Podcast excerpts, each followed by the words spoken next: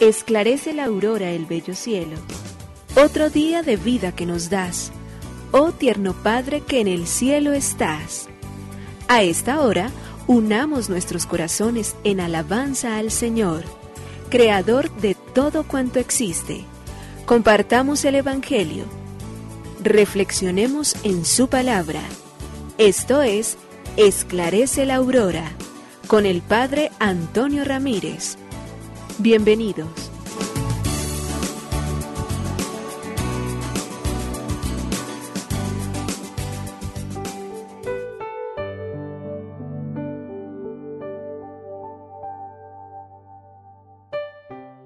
Con los muy buenos días, hoy es miércoles 8 de marzo del año 2023. Hoy de manera muy especial queremos darle gracias infinitas a Dios porque nos ha regalado el don maravilloso de la mujer, complemento en este camino para la vida del hombre, puesto que el caminar juntos, el obrar siempre en la misma dirección, el hacer parte de esta creación magnífica y maravillosa que Dios ha hecho, nos llena de muchísimo entusiasmo y reconocer entonces todo el aporte que las mujeres y las madres, que ellas realizan en torno a todo lo que se realiza, cumple una función verdaderamente extraordinaria y hace parte del agradecimiento con el cual le queremos dirigir a Dios porque ha querido Él tener una madre, porque ha querido hacerse acompañar de las mujeres en su ministerio, porque ha querido de ser justamente para ellas también el alma, el ánimo, porque las dignificó y las levantó de las situaciones y de las condiciones en las cuales se encontraban en la cultura que él vivió. Por ello nos invita hoy a reflexionar sobre el gran valor, el significado, lo que ellas son, el aporte tan grande y la alegría inmensa con la cual entonces nosotros podemos decirle a Dios gracias por todas esas mujeres que hacen parte de nuestra historia, que nos ayudan durante todos los días a comprender el valor grandioso de la feminidad, del el sentido de la responsabilidad social que internecen nuestros hogares y que hacen entonces que todos los días podamos mirar con mayor optimismo un mundo que se renueva, un mundo que se rejuvenece, el mundo que ellas junto con nosotros vivimos y construimos todos los días para poder estar siempre caminando hacia la luz. Todas ellas hoy nuestro saludo, nuestro recuerdo, las bendiciones y las gracias del Señor, que estén siempre protegidas, amadas y servidas por aquella que es modelo perfecto de mujer, de madre, de esposa, de hija, de creyente. Nos unimos a la Iglesia Universal que ora. Esclarece la aurora el bello cielo, otro día de vida que nos das. Gracias a Dios, Creador del universo, oh tierno Padre que en el cielo estás. Nuestras voces unimos al concierto que el universo eleva ya en tu honor. Desde la tierra al cielo más profundo, tierno Padre magnífico hacedor, conserva nuestras almas sin pecado a nuestro cuerpo da fuerza y salud, y nuestra mente ilumina piadoso con un rayo benéfico de luz. Por nuestra amada patria suplicamos, por la iglesia elevamos oración, por nuestros amados padres y familia, siempre dichosos los hagas tú, Señor. En tu santo nombre, comenzamos este día de vida que nos das. Haz que lo acabemos santamente, oh Padre nuestro que en el cielo estás.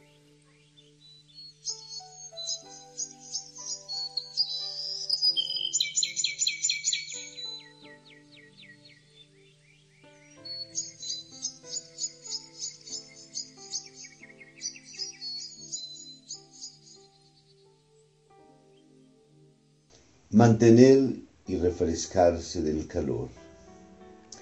Los seres humanos se han adaptado al calor de los diferentes trópicos. al frío del Ártico, a los climas templados, y aunque hemos perdido gran parte del pelo corporal, necesitamos ropa para mantener el calor. El fino vello de nuestro cuerpo nos ayuda a regular la temperatura. En un entorno caluroso es crucial para beber mucha agua y para compensar el sudor que nos ayuda a estar frescos. La piel con calor nos hace eh, mirar la grandiosidad. Los tres billones de glándulas sudoríparas de la piel segregan cada día un litro de sudor. En condiciones extremas podemos llegar a sudar hasta 10 litros al día. La evaporación del sudor retira del cuerpo la energía del calor. Los músculos en forma de anillo alrededor de los vasos sanguíneos también lo elaboran. Dirigen la sangre hacia la piel para que el, el cuerpo pierda calor. La grandiosidad con la cual hemos sido hechos. Una científica atea no ciertamente creyente, pero sí particularmente suficientemente racional, dijo de que la ciencia moderna tiene para decirnos mucho hoy sobre todo lo que hay en el universo, pero nunca podrá explicarnos la perfección del cómo ha sido hecho todo lo que existe y de manera muy especial poder hablar de cuáles fueron los orígenes que el mundo y el entorno tuvo. Lectura del Santo Evangelio según San Mateo, capítulo 20, versículo del 17 al 28. En aquel tiempo, subiendo Jesús a Jerusalén, tomando aparte a los doce, les dijo por el camino, Miren, estamos subiendo a Jerusalén, y el Hijo del Hombre va a ser entregado a los sumos sacerdotes y a los escribas y lo condenarán a muerte y lo entregarán a los gentiles, para que se burlen de él, lo azoten y lo crucifiquen, y al tercer día resucitará. Entonces se le acercó la madre de los hijos del Zebedeo con sus hijos, y se postró para hacerle una petición. Él le preguntó, ¿qué deseas? Ella contestó, ordena que estos dos hijos míos se sienten en tu reino, uno a tu derecha y el otro a tu izquierda. Pero Jesús replicó, no saben lo que piden. ¿Pueden beber el cáliz que yo he de beber? Contestaron, podemos. Él les dijo, mi cáliz lo beberán, pero sentarse a mi derecha o a mi izquierda no me toca a mí concederlo. Es para aquellos para quienes lo tienen reservado mi Padre. Los otros diez, al oír aquello, se indignaron contra los dos hermanos, y llamándoles Jesús les dijo, Saben que los jefes de los pueblos los tiranizan y que los grandes los oprimen. No será así entre ustedes.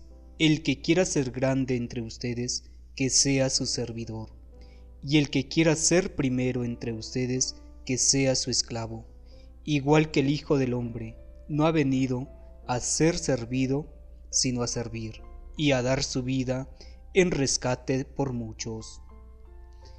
Palabra del Señor. Gloria a ti, Señor Jesús.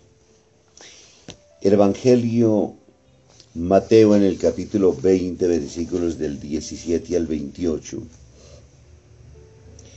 Hoy entonces se nos presenta cómo Jesús, subiendo a Jerusalén, una vez más va instruyendo a sus propios discípulos sobre aquello que será, sobre aquello que representa y constituye el gran reto con el cual Él asciende a Jerusalén, consciente de que llegando allí habrá de entregar su vida, y habla de la misión del Hijo del Hombre ese va a ser entregado a los sumos sacerdotes y a los escribas, lo condenará a muerte, lo entregarán a los gentiles para que se burlen de él lo azoten, lo crucifiquen y al tercer día resucitó.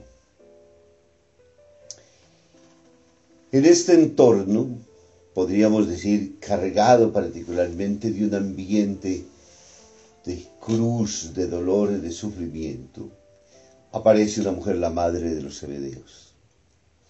Y ella viene con una petición específica. Ahora entonces es, ordena que estos dos hijos míos se sienten el uno a tu derecha y el otro a tu izquierda. Jesús en vez de responderle a la madre, le responde a los discípulos, usted no sabe lo que pide. ¿Son capaces de beber el cáliz que yo he de beber? Y ellos le contestan, sí somos capaces. Jesús entonces luego dice, el cáliz lo beberá.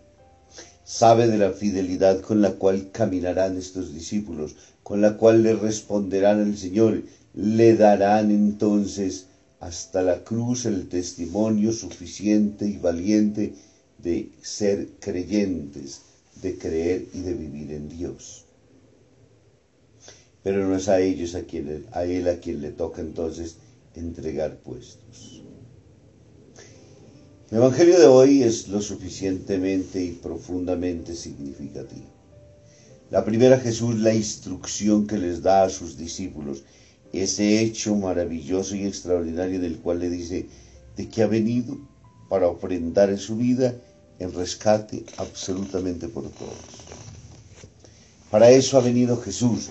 A veces se nos olvida nosotros de que Él ha venido a entregar en su vida, a liberarnos del pecado, a darnos la gracia de poder realmente vivir y estar en Dios ser eternamente entonces partícipe de su divinidad, gracias a que Él nos reconcilia a través de su muerte del pecado y del mal, de la distancia en la cual vivíamos delante del Padre Dios.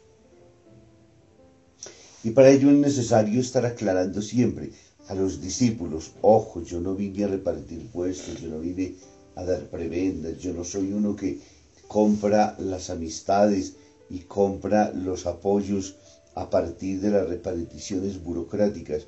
Yo lo único que invito es a creer, a vivir y a esperar en Dios. Yo lo que hago es mostrarles un camino de perfección que cada uno de ustedes podrá recorrer como quiera y bien cuando desee, porque es total y plena libertad. Pero entiendan bien que el que se venga conmigo renunciará al mundo, a las cosas, tomará su cruz y me seguirá. Y fácilmente entonces tendrá que entender de que la misma suerte del maestro podrá ser la, la suerte del discípulo. Para ello Jesús los instruye, para ello les habla continuamente, para ello intenta que ellos en el corazón y en la mente puedan realmente dedicarse con toda plenitud, valor, con todo el convencimiento de su existencia, a saber que están para caminar con Él y para dar testimonio de lo que es Él. A nosotros nos cuesta también muchísimo. Nos encanta ver un Cristo triunfante, pero en un Cristo sufriente. Nos encanta ver gloria, pero no nos gusta ver las cruces. Nos encanta poder pensar en uno que todo lo supera y que nada ni en nadie se deja avasallar para poder sentir que somos omnipotentes y grandes. Jesús muestra su debilidad no porque sea débil, sino porque ha asumido nuestra condición y en ella quiere mostrarnos que Él camina con nosotros y a nuestro lado. Bendiga el Padre, el Hijo y el Espíritu Santo. Muy feliz día.